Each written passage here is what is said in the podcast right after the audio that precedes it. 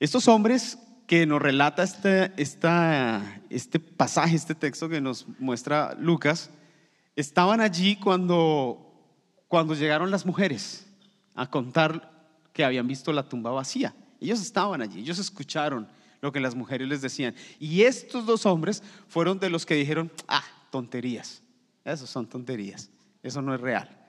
Ellos eh, habían escuchado esto, pero estos hombres también eh, compartían junto con las mujeres y con otros discípulos la desesperanza, el dolor, la tristeza que tenía lo que había acontecido, los hechos que habían pasado en Jerusalén, la muerte de nuestro Señor Jesús.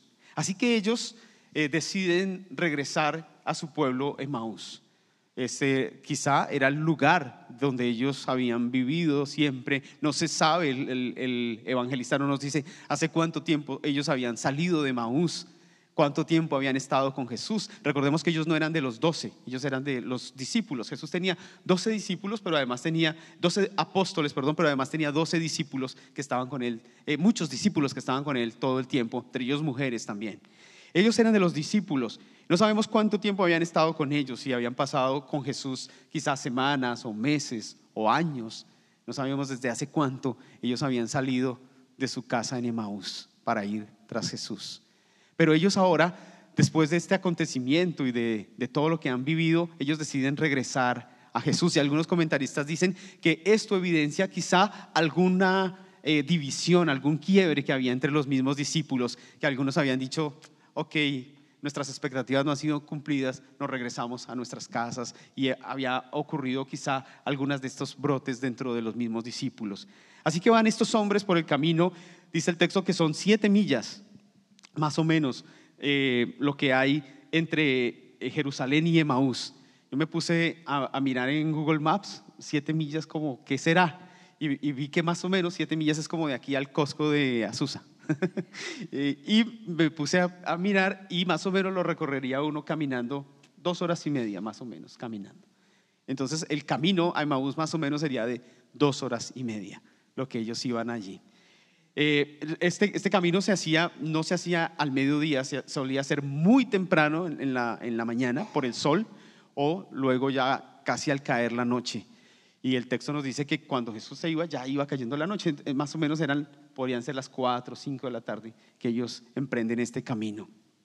Allí van estos hombres, van tristes, van desconsolados, van asustados, miedosos, porque ellos estaban escondidos. Ellos pensaban que lo que le había ocurrido a Jesús le podía ocurrir también a ellos. Ellos iban eh, temerosos, ellos iban frustrados también en sus corazones y van caminando y van eh, contando lo que está conversando, discutiendo acerca de lo que está pasando. Me llama la atención que el texto dice que van conversando, pero que van discutiendo. Es decir, que quizá había opiniones diversas acerca de lo ocurrido. Y quizá uno de ellos dos decía, pero es que fue por... Yo sabía que Judas, es que yo, yo sabía ese Judas, yo sí, desde que llegó, con ese nombre. y eh, otro decía, no, no, pero de verdad, tú, no, ¿quién iba a pensar de Judas tan querido que era? Y van discutiendo, pero tú supiste que lo llevaron, fue a donde, hasta Caifás, no. Y, van discutiendo acerca de lo ocurrido, ellos están tratando de procesar lo que está pasando.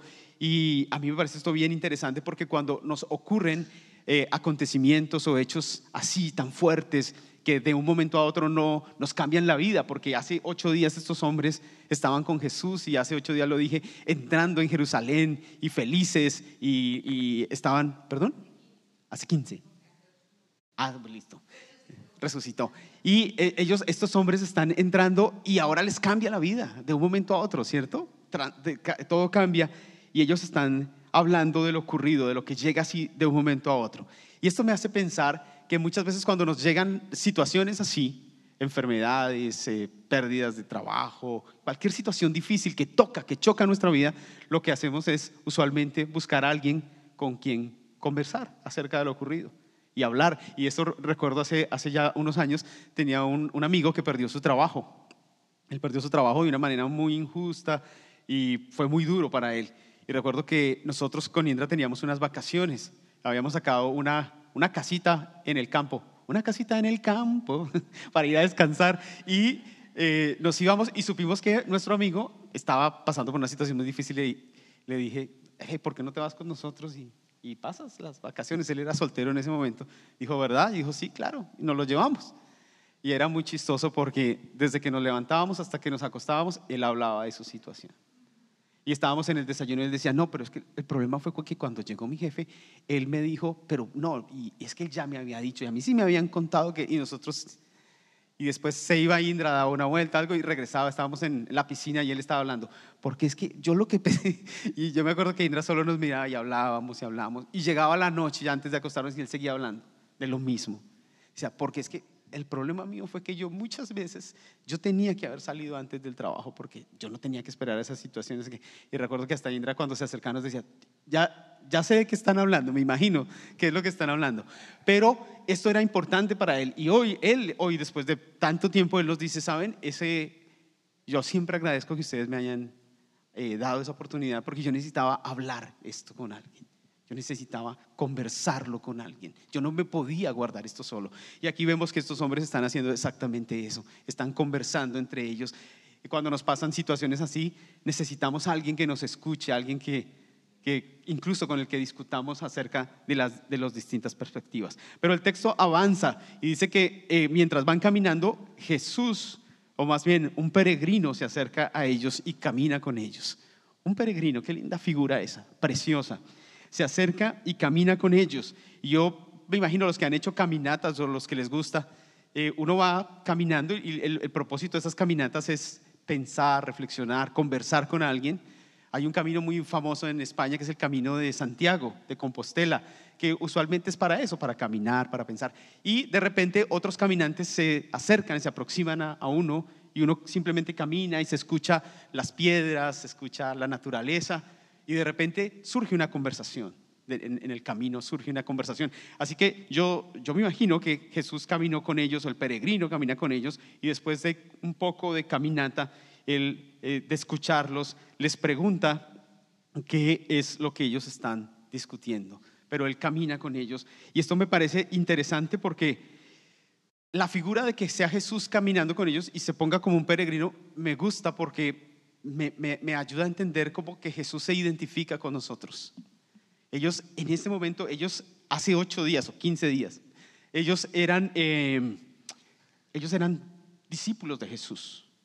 Y es su orgullo, orgullosos, y entraban a las ciudades y eran la logística, y mejor dicho, ellos estaban, ellos, y de repente ellos, todo eso cae, de un momento a otro todo se desbarata, y ahora ellos son peregrinos también sin rumbo. Ellos están buscando, no sabemos si era la casa en Emaús, pero ellos están ahora como peregrinos, después de tenerlo todo, ahora no tienen nada nuevamente. Ellos caminan con incertidumbre y en, ese, en esas situaciones que Jesús se acerca a ellos también como un peregrino y comienza a caminar con ellos identificándose. Me fascina esa figura porque Jesús camina con nosotros también en los caminos que recorremos y en las situaciones que vivimos. Eh, podríamos pensar que Jesús hoy camina como nosotros, por ejemplo, en, mi caso, como un inmigrante, una persona que va en un país que no es su país, en una tierra que no es su tierra, con las, con las eh, luchas que demanda la inmigración, pero Él camina a mi lado también como un inmigrante. Él se, se une a nuestro camino con una figura similar a la que nosotros caminamos y eso crea esperanza porque es identificación. Él se acerca a ellos como uno más y ellos lo pueden sentir cercano, lo pueden sentir muy cercano. Él camina con nosotros como padres, como hijos, como trabajadores, como empresarios que estamos luchando, como abuelos. Él camina con nosotros como universitarios, como chicos de colegio. Él camina con nosotros y se identifica en cada uno de nuestros aspectos. Dice entonces el texto que ellos no le podían reconocer. Eso es lo interesante, que él camina con ellos, pero no le reconocen. Y aquí es una de las preguntas que este pasaje a mí me surge, me da. Y es que caminan con Él, pero no le reconocen. Es, muy, muy interesante el, el, el, por qué ellos no reconocen que es el Señor. Claro, el Señor va como un peregrino, pero ellos, ellos no le pueden reconocer. Yo diría, y algunas hipótesis que yo plantearía aquí sería, eh, o propuestas para ustedes, sería que muchas veces se el dolor y la tristeza no nos permite ver muchas eh, cosas, nos ciega, nos, nos nubla.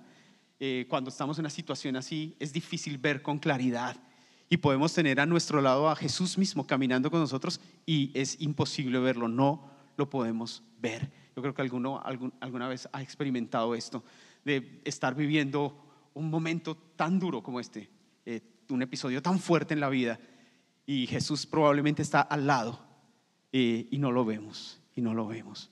Pero ojo con una cosa, el que no lo veamos no quiere decir que Él no esté con nosotros. El que no lo veamos no quiere decir que Él no camina con nosotros. Y muchas veces nosotros caminamos y decimos, ¿y dónde está? No lo veo. No, no, ¿Qué se hizo? Se fue.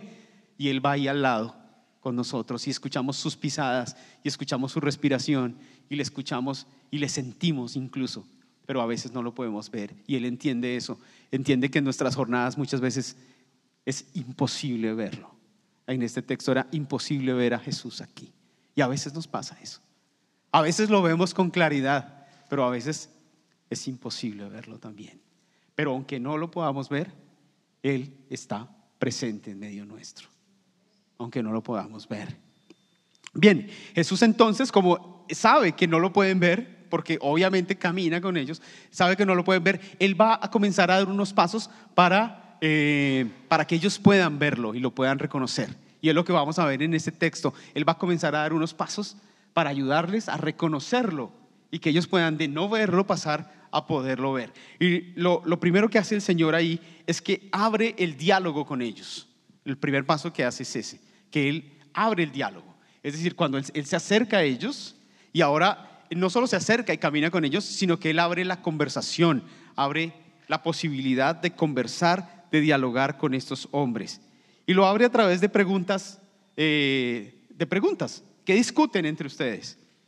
¿Qué ha pasado? Cuando dice que discuten, incluso hasta Cleofa se pone un poco molesto, ¿no? Dice, pero ¿cómo así? ¿Es el único que no sabe? A ver, ¿en qué mundo vives tú? ¿Cierto? a ver, ¿cómo, ¿en qué mundo anda? ¿Cómo que no sabe? Y Jesús le dice, pero, pero, ¿qué es? Cuéntame tú entonces, cuéntame qué es lo que ha pasado. Y eh, Cleofas entonces le, puede, le, le cuenta qué es lo que ha ocurrido. Pero me parece interesante que las preguntas de Jesús lo que hacen es que quieren producir en ellos la oportunidad de que ellos puedan expresarse y dialogar eh, conversar con Jesús desde, desde expresarse. No es que Jesús llega a decirle a él, a ellos, hablarles o a, inmediatamente a, a ponerles conversación, sino que llega a escucharlos y a proponer un diálogo con ellos. Y el diálogo es supremamente interesante, tiene varias partes. Lo primero que hace Cleofas, uno de los dos, del único que se nos da el nombre, es que eh, describe los hechos que ocurrieron. Este hombre describe lo que ocurrió, los hechos los describe de, la siguiente forma. Les dice, Jesús, lo, que ocurrió con Jesús de Nazaret, que era profeta, poderoso en obras, en palabra delante de Dios y el pueblo, los jefes de los sacerdotes y nuestros gobernantes lo entregaron para ser condenado y luego lo crucificaron. Es decir, eh, Cleofas expone los hechos que pasaron muy bien. Lo primero es eso, describe los hechos, lo que ocurrió. Y en ese diálogo eh, y el diálogo entonces va creciendo de esa forma. Primero lo que ocurrió, ojo, porque esto es bien interesante. Segundo, Cleofas expone las frustraciones que ellos tienen. Y después dice, pero nosotros abrigábamos la esperanza de que este hombre era quien iba a redimir a Israel. Ahora expone sus frustraciones, sus sentimientos. Y ese diálogo que abre Jesús es un diálogo que no se queda solamente en los hechos, sino que también Jesús quiere escucharnos y quiere conversar y dialogar con nosotros desde nuestros sentimientos también. Lo que sentimos es valioso e importante. Y luego, eh, Cleofas expresa también su confusión. Su confusión dice, pero algunas mujeres fueron al sepulcro y, dicen que lo vieron, pero realmente el cuerpo no está y nosotros eh, estamos confundidos realmente porque el cuerpo no aparece. Ese diálogo entonces al que abre Jesús es un diálogo que, que permite que, las, que podamos expresarle a Él desde lo más profundo de nuestros corazones lo que siente. Hoy podemos nosotros experimentar ese diálogo con Dios a través de la oración, en todo momento y en todo lugar. Y a través de la oración nos podemos eh, dialogar con Jesús. La oración, más que una receta o que algo tan místico y mecánico, la oración en últimas es un diálogo de amor con Dios. Es un diálogo donde Él nos escucha y Él está atento a oírnos. Y es interesante porque en la oración podemos hacer lo, mismo que hace Cleofas aquí. Esta sería la oración de Cleofas, diríamos nosotros, el diálogo de Cleofas. Y es que podemos decirle a Él lo que pasa.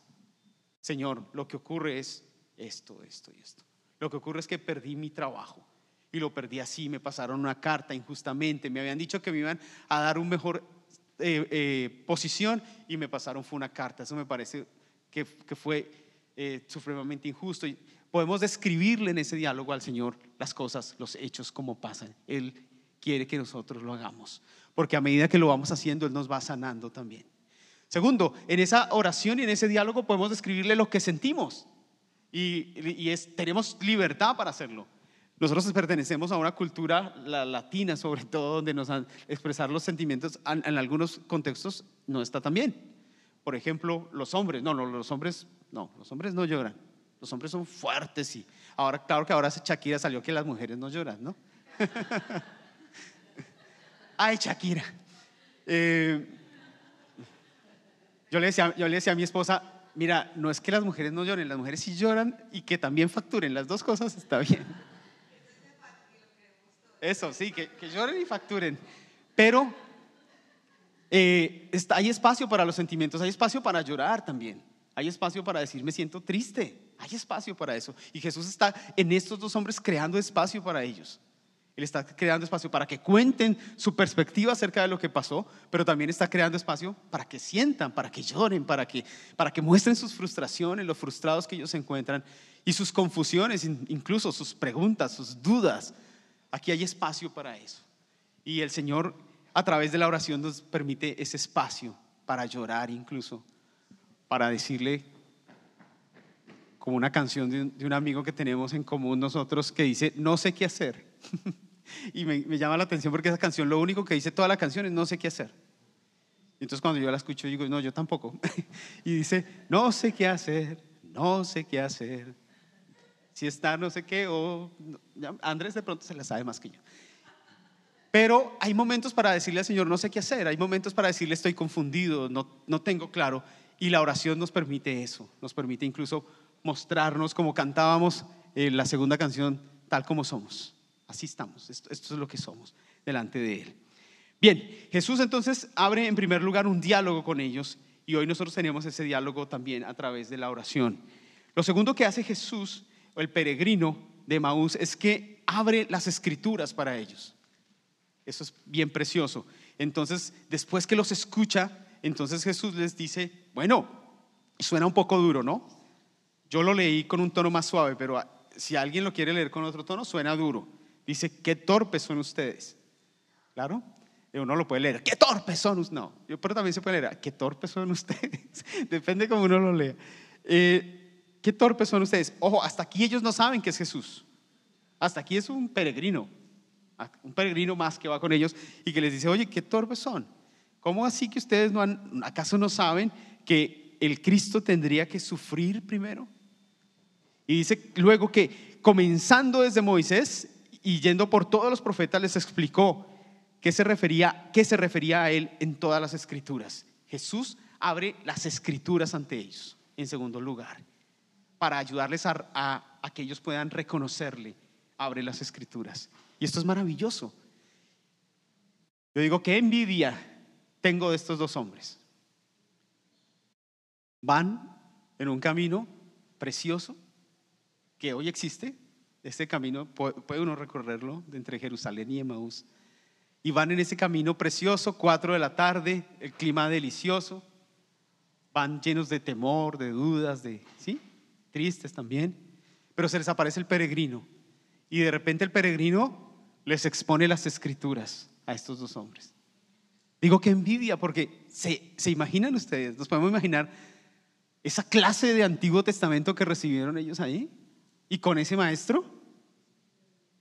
El maestro, ¿quién les estaba enseñando? El Antiguo Testamento.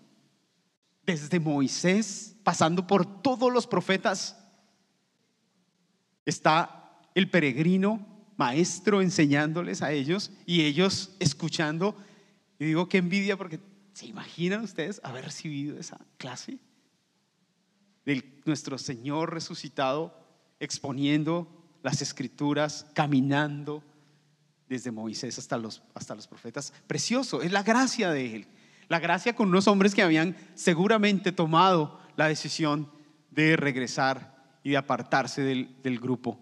Ahora la gracia del Señor trae sobre ellos incluso que el Señor abra las escrituras. Y es que las escrituras abren nuestros ojos espirituales y nos dan una nueva perspectiva y renuevan nuestra mente. Cuando no podemos reconocer al Señor en nuestra vida y en nuestro entorno y en lo que vivimos, las escrituras son eh, poderosas para abrir nuestra mente y nuestro corazón. ¿Qué sería sin las escrituras? ¿Cómo podríamos eh, nosotros ver a Dios realmente y vernos a nosotros mismos realmente sin la palabra de Él, sin las escrituras. Sería imposible.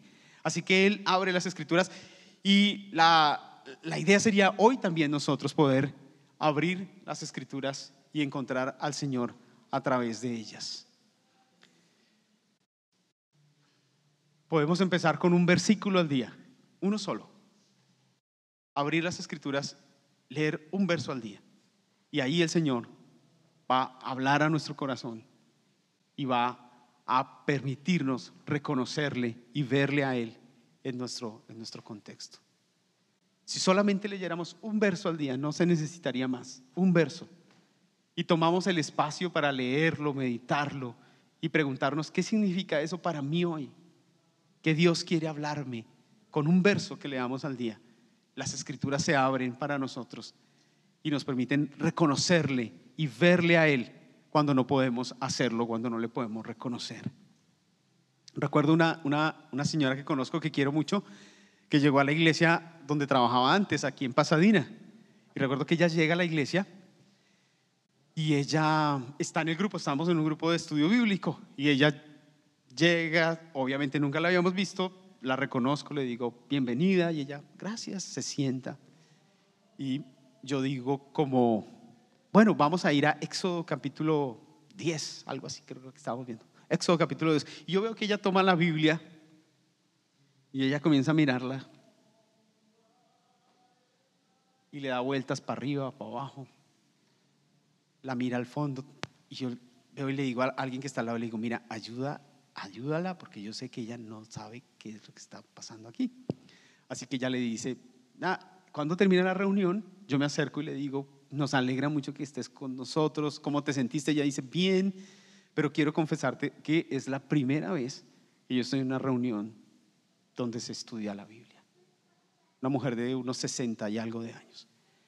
Y le digo, ¿verdad? Me dice, sí, eh, no tengo idea, nunca había leído la Biblia, jamás lo había leído. Y recuerdo que algunas señoras que estaban al lado de ella comienzan a enseñarle como una alfabetización. Mira, la Biblia tiene Antiguo y Nuevo Testamento, eh, tiene unos capítulos, y en cada capítulo hay unos números grandes que se llaman eh, versículos al, inicio, y ella, yo la veo que domingo tras domingo ella comienza a aprender. Y al principio todos eh, ayudándola, pero después ya la veo ella con más habilidades. Y ella decía, no, ya déjenme solita, voy. Antiguo Testamento, Nuevo Testamento, y ella miraba y todos le, decíamos, le hacíamos fuerza, ¿no? Para que llegara al libro y podía leer. Y ella comienza a leer la escritura y comienza a, leer la palabra de Dios por sí sola y comienza a enamorarse de la, de la lectura de la Biblia, que nunca la había leído. Y ella venía con unos problemas muy grandes en su corazón y físicos y emocionales y comenzamos a ver un cambio en ella radical, porque las escrituras se abrieron ante ella y ella pudo enamorarse, y es una enamorada de las escrituras, una enamorada de la Biblia.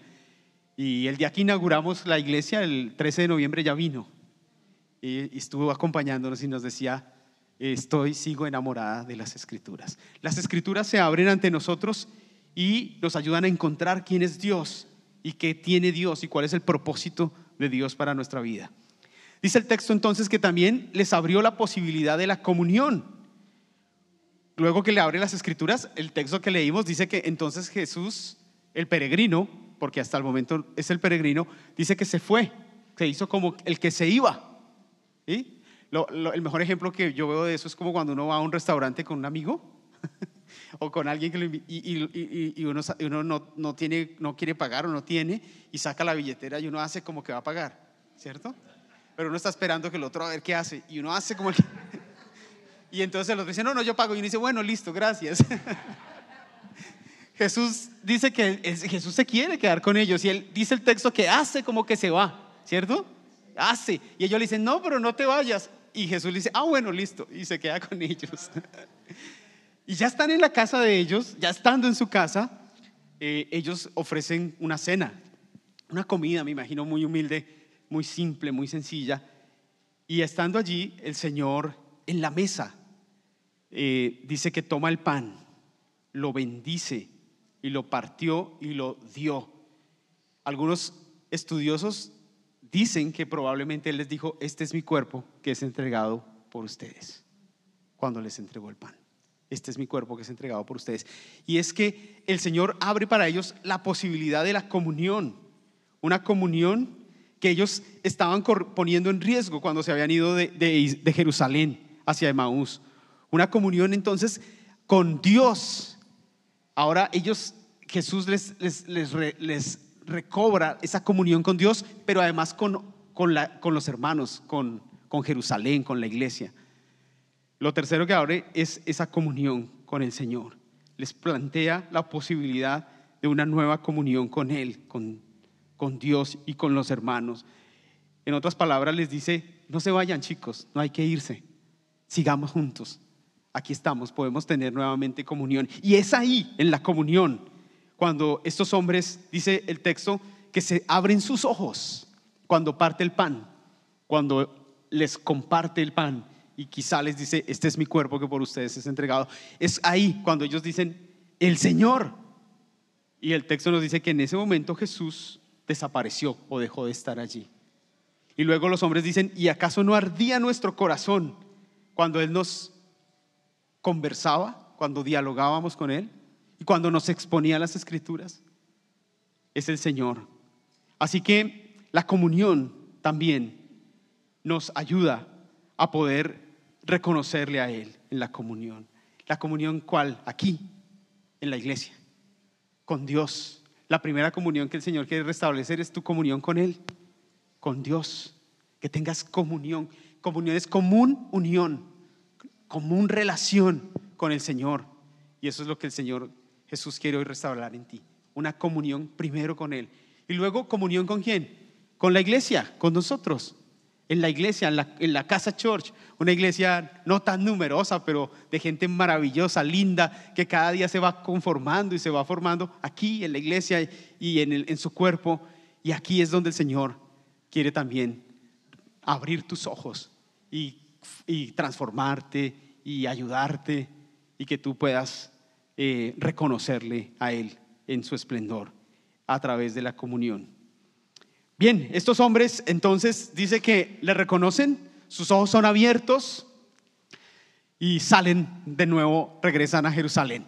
Y me llama la atención porque ahí ya era de noche, pero a esa hora, dice, al instante, regresan a Jerusalén. No importa que fuera de noche, ellos salen corriendo a contarle a los doce y a los demás discípulos que han visto al Señor, que ellos lo han visto y que han comido con Él y que es verdad Jesucristo ha resucitado. Jesucristo vive, Él vive y esto tenemos que contarlo a otros.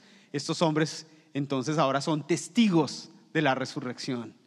Y es que luego que Jesús se acerca a nosotros, luego que Él abre nuestro, nuestra vida a Él, luego que Él abre nuestros ojos y nos permite verle en su esplendor, no queda otra opción más que ser sus testigos también y contarle a otros lo que Cristo hizo en nosotros.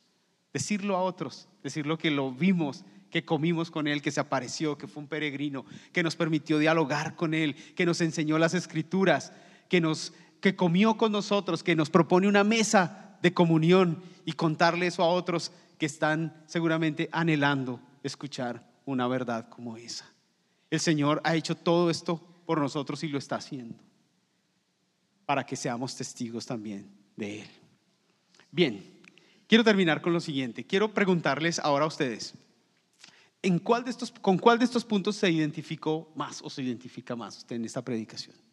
¿Con cuál? ¿Dónde? ¿Dónde usted dijo, aquí estoy, aquí quedé atrapado, el Señor me está hablando?